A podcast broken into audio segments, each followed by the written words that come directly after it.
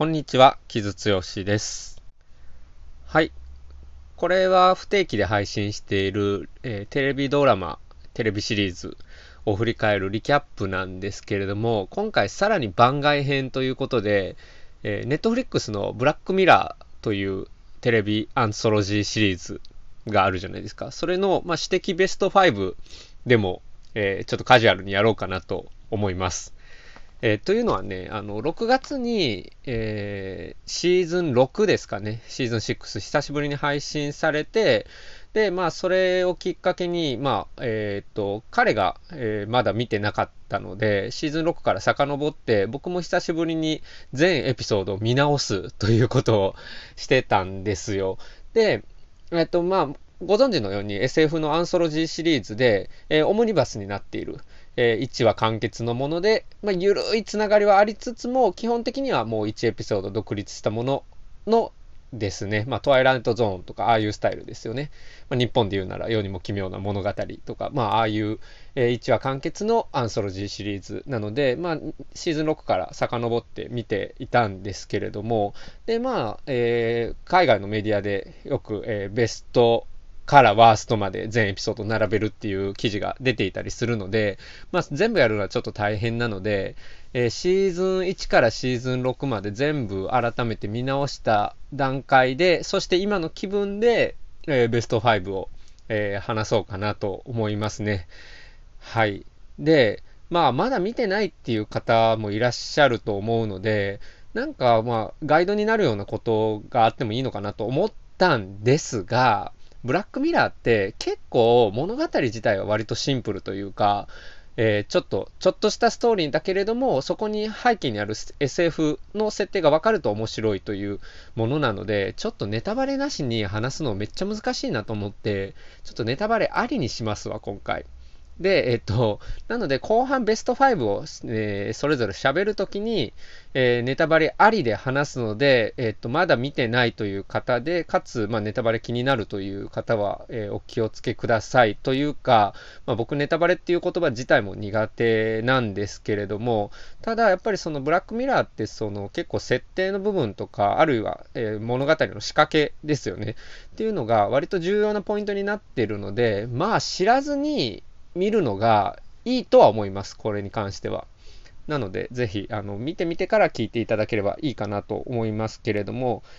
えっと、まあ、その前にちょっとどういったドラマかっていうことを簡単に振り返っておこうかと思うんですけれども、まあ、イギリスの SF アンソロジーシリーズで、え、チャーリー・ブルッカーという人が、えー、作っているものですね。で、話も、まあ、時々違う人が書いてはいるんですけれども、あの、サクセッションの、えー、ジェシー・アームストロングとかね、なんですけれども、まあ、ほぼほぼ、ほぼチャーリー・ブルッカーが書いているということで、まあ、それがかなりすごいものですよね。で、えっ、ー、と、まあ、1シーズン、まあ、3話とか、まあ、5話ぐらい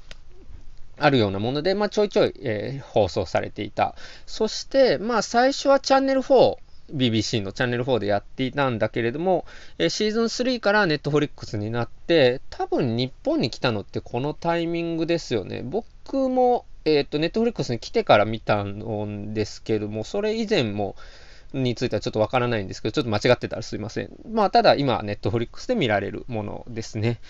で、まあ、えー、SF なんだけれども、まあ、現代のえテクノロジーっていうのがモチーフになってるものがすごく多い。それだけじゃないんですけれども、まあ、そのテクノロジーの発展と、えー、テクノロジーにある、えー、副作用の部分ですよね。えー、ネガティブな部分っていうのを、まあ、え描いている。で、まあなんかその警鐘を鳴らしているっていうふうに、まあよく言われるんだけれども、チャーリー・ブルッカー本人としては警鐘を鳴らすっていうよりは、まあテクノロジーっていうものが常に人類の歴史とともに更新されていった中で、まあ、どうしても両面出てくるっていうものをあくまで風刺として描いているっていうことで、何か、うん、を特別、まあ、警鐘を鳴らすというか、批判するというか、もっと言うならプロパガンダ的なものとしては作っていないというふうに言っていたので、まあ、そこら辺の塩梅が結構面白いドラマなのかなと思いますね。で、まあ、エピソードによって、当然好き嫌いは分かれるし、そして、まあ、ダークな話がすごく多い。まあ、ダークだったりアイノリカ、アイロニカルだったりする話がすごく多いので、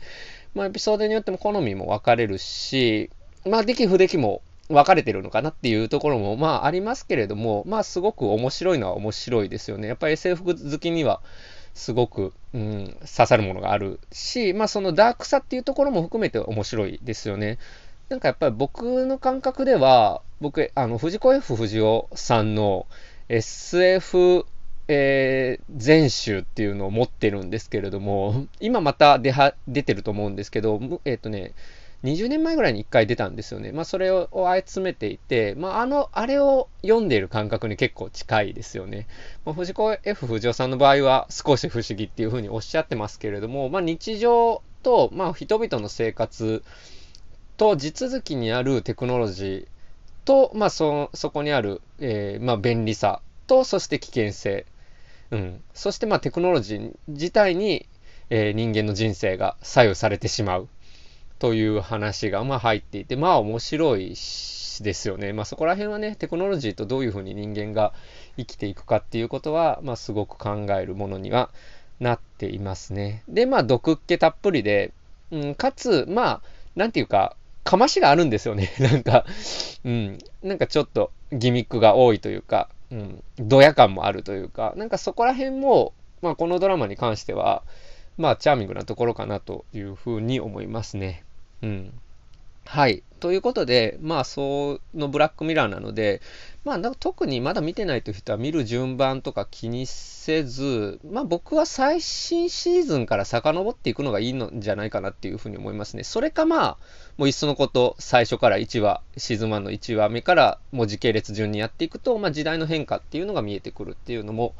ありますけれども、まあなんか、えー、今シーズン6が、まあ、今この2023年のモードと割と重なるところがあるので、まあ、そこから遡っているいくっていうのが見やすいんじゃないかなと思いますね。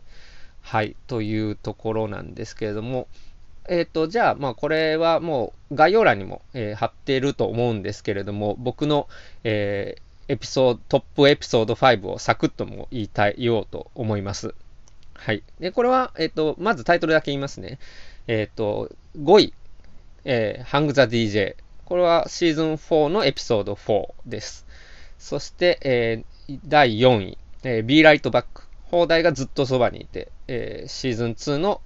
エピソード1です。そして3位、えー、サンジュニペロ。これは放題も同名ですね。シーズン3のエピソード4。えー、2位、えー、Hated in the Nation。放題が殺意の追憶。これがシーズン3のエピソード6。えー、そして第1位がザ・ナショナル・アンセム。国歌という放題がついているシーズン1エピソード1ド頭のエピソードですね。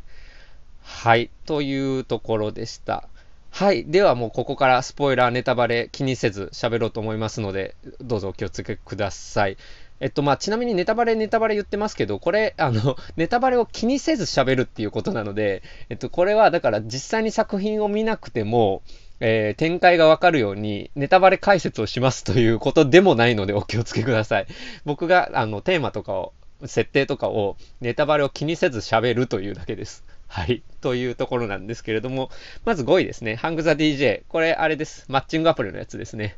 まあ、これはみんな大好きなエピソードで、まあ恋愛と、えー、マッチングアプリ。っていうか、まあテクノロジーが今どうなってるか。まあマッチングアプリが、あの、今のね、えー、若い世代の出会い、まあ、若い世代だけじゃなくて、いろんなあらゆる、えー、素地の人にとっての、まあ、えー、リレーションシップのツールになっている現代を背景とした、まあ、マッチングアプリの、をめぐる偶話ですよね。で、まあ、その、これすごくロマンティックな話で、まあ、運命の出会いはあるのだ、みたいなところで、まあ、すごく可愛いし、楽しく見られる恋愛小話で、まあそのブラックミラーの中ではかなり明るいトーンになっているからすごく人気のエピソードなんですけど、でもこれって、それこそオチも言っちゃいますけど、もうなんか、あれってテクノロジーにこん逆に決められるって話でもあるじゃないですか。からすごくね、まあ両面的だなと思いましたね。で、まあ昔ってね、それこそ日本とか、まあ世界中でもそうですけど、結婚ってね、まあその家と家とで結婚するっていうもので、周りが出会いを用意するっていうのが主流だったけど、まあ自由恋愛がまあ主流になった時代に、じゃあ人がどうやって出会うのかっていう ことにリアルにみんな悩んでいて、そしてまあマッチングアプリが流行っていて、まあ日本だったら、日本だったらっていうかまあ婚活みたいなものもあるわけですけど、まあそういう中でテクノロジーがどういうふうに人々の出会いをこれから、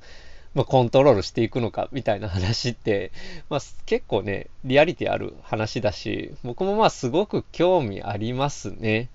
まあでも、ハングザ DJ って割と伝統的な物神1対1の恋愛っていう価値観の話なので、僕は全然もっとポリアモリー的な、複数恋愛的なね、価値観とかもあると思うし、で、人の関係って流動的なものだと思うので、あそこで描かれてる恋愛観っていうことに全て賛同するわけじゃないんだけれども、まあなんかああいうちょっとロマンティックな恋愛ものっていうのが思いがけずブラックミラーで見られるっていうのは、まあ楽しかったですね。で、まあそれこそマッチングアプリの技術あるいはテクノロジーっていうのが人の出会いにどういうふうに影響を与えるのかっていうことをまあ考えざるを得なかったっていうところもあるし、まあ、これはすごく見やすいし人気のエピソードですね。主演の2人も、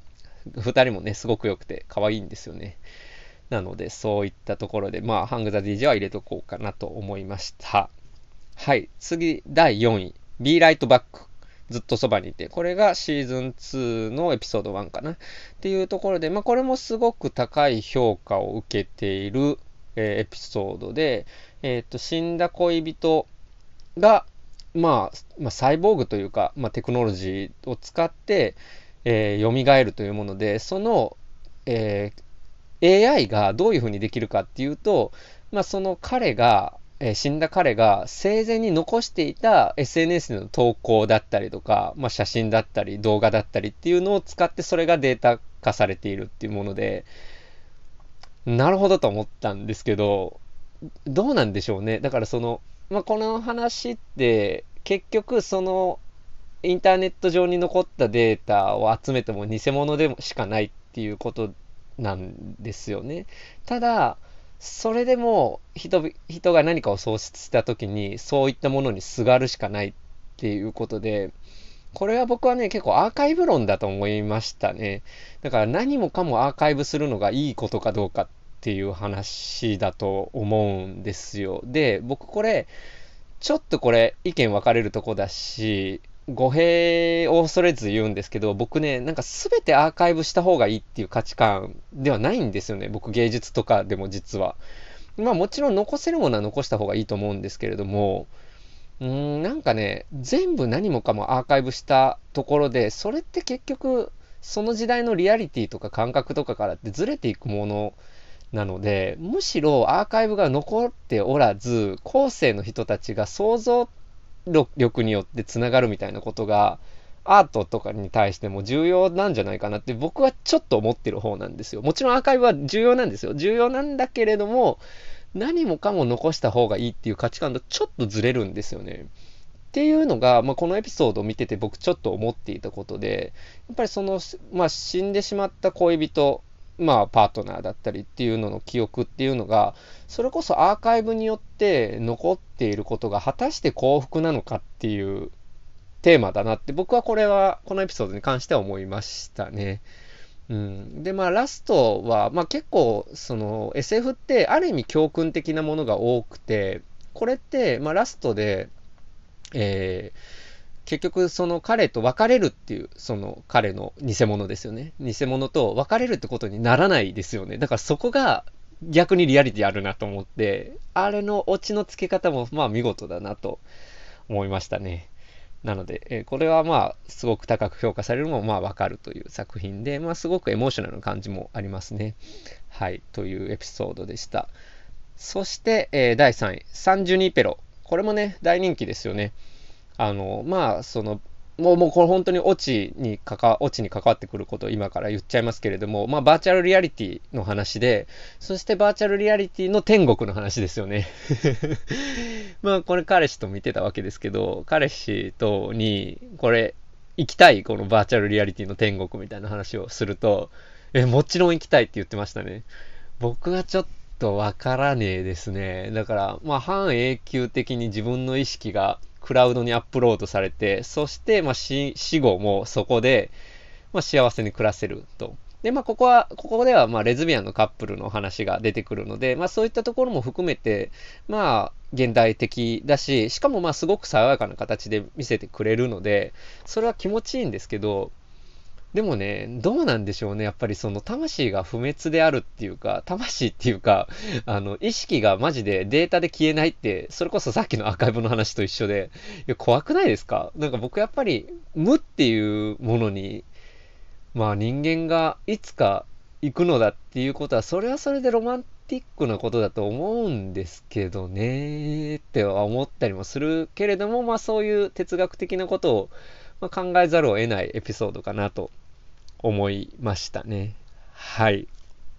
というところで、まあ、これはね、あの、それこそ主演の2人がすごく可愛いっていうところも含めて楽しいエピソードだし、そして、まあ、その、やっぱり、うん、すごく、まあ、設定としても、SF の設定としても、すごく、まあ、うん、面白いですよね。まあ、よくある、その、人の意識がどういうふうに形作られているのかっていうものでもあるけれども、まあ、そのバーチャルリアリティとか、えー、メタバース的なものが、よりリアルになった現代だからこそ、まあなんか想像しやすいものでもあるっていうエピソードでしたね。はい。そしてじゃあ次、第2位ですね。Hated in the Nation。殺意の追跡。これがシーズン3のエピソード6の、まあシーズン3の最後のエピソードで、1時間半ぐらいあるんですよね、このエピソードだけね。一番長いやつですよね、ブラックミラーの中でも。で、これは、ま SNS の話で、まあ SNS で、えー、デスゲームが行われていると。ハッシュタグをつけて、えー、死んでほしい人っていうのに投票が行われて、その人を、が死んでしまうっていう、まあ、すごくまあデスでゲーム的な設定なんだけれども、まあそこにさらにひとひねりあって、えっ、ー、と、ミツバチがね、今世界中で、えー、原因不明の現象になっている中で、えー、ロボットのミツバチが作られている世界ですよね、ここ。で、そして、そのロボットのミツバチが、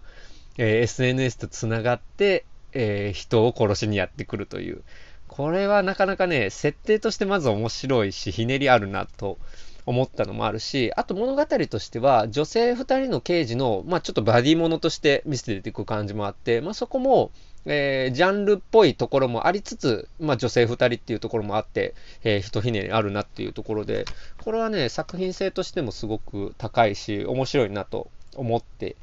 いるんですけれども、まあ僕はやっぱり SNS、まあこれは特にまあ Twitter ですよね。Twitter、まあ現 X ですけど、Twitter でまあ人が誹謗中傷を平気でしてしまうっていう現象に対して、そして、でも、このエピソードってさらに踏み込んで、まあ、そんなやつ、死んでしまえっていう欲望、人々の大衆の欲望を刺激するエピソードだと思うんですよ。これ怖っと思って。まあだからまあ匿名でね、えー、ツイッター上で誹謗中傷、それがどんな相手であれ、まあバーってやるのはやっぱりね、怖いし、良くないですよね、と僕はまあ思うんですけど、まあキャンセルカルチャーみたいなことも含めて、やっぱりそれが、うんまあ、大衆の欲望として過激化してるっていうのを、まあ、非常に風刺している、うん、ギガ化しているエピソードだけれども、でも、そういう奴らがこの世から消えてしまえばいいのにっていう、どっかで人が思ってしまうところまでこのエピソード踏み込んでて、それが怖いなと思いましたね。まあ僕は消えてしまえとまではもちろん思わないし言わないですけれども、まあ、ああいう SNS でとにかく誰かを吊るし上げることに夢中になってる人たちっていうのは、やっぱり、まあ SNS 取り上げた方がいいんじゃないのって思ったりするところもあるので、なんかそういった感情にもぎくりとするところがあって、これは結構ヒヤリとするエピソードだし、まあ僕のなんかその SNS 嫌いというか、まあ使ってるんですけどね、使ってはいるんですけど、まあ Twitter のああいうちょっと過剰になっていくものに対して、まあ嫌悪感を覚え覚える人間にとっては、痛快というよりは結構ギクリとさせられるエピソードだったなと思いますね。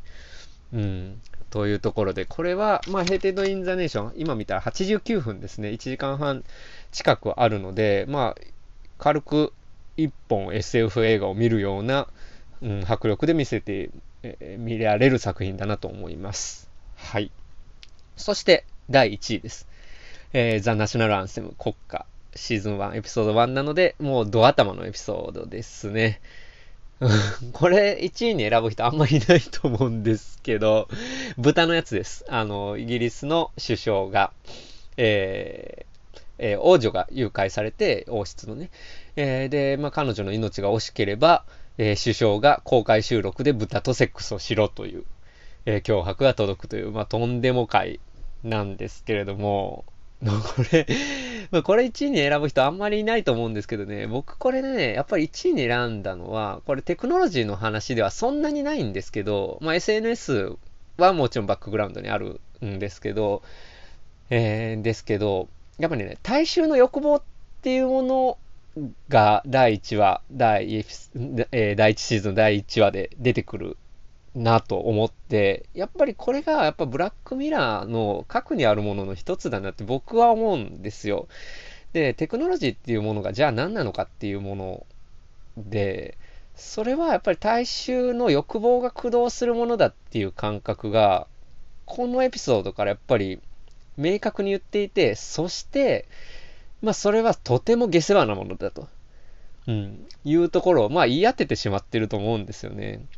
で、まあ、特にね、この場、ここだと首相なんですけど、まあ、政治家にひどいことが起こればいいのにっていうのとかって、まあ、大衆が持っている欲望だし、そしてそういったものってインターネットと非常に相性が良くて、めちゃくちゃそ盛り上がってしまうっていう話で、これはまあ僕がちょっとね、そういう政治ネタが好きっていうのもあるんですけれども、まあ見事だし、毒気があるし、まあ意地悪なエピソードだなと思いますね。うん。で、まあその豚とセックスするっていう、しろっていう話って、まあもう本当に、まあレイプなわけじゃないですか。その性暴力なんですけれども、それがやっぱりその公人というかね、政治家であれば何か OK になっちゃう感じとか、まあ、そういった暴力っていうのが大衆からどういうふうに立ち上がってくるかっていうことを、まあ、見事に描いた作品、えー、エピソードだなと思いますね。僕はこれは、うん、見事だなと 今見ても思うし、それこそブラックミラーらしいというか、チャーリー・ブルッカーらしいかましがすごくあるというか、すっごく、まあ、奇妙なエピソードになっているので、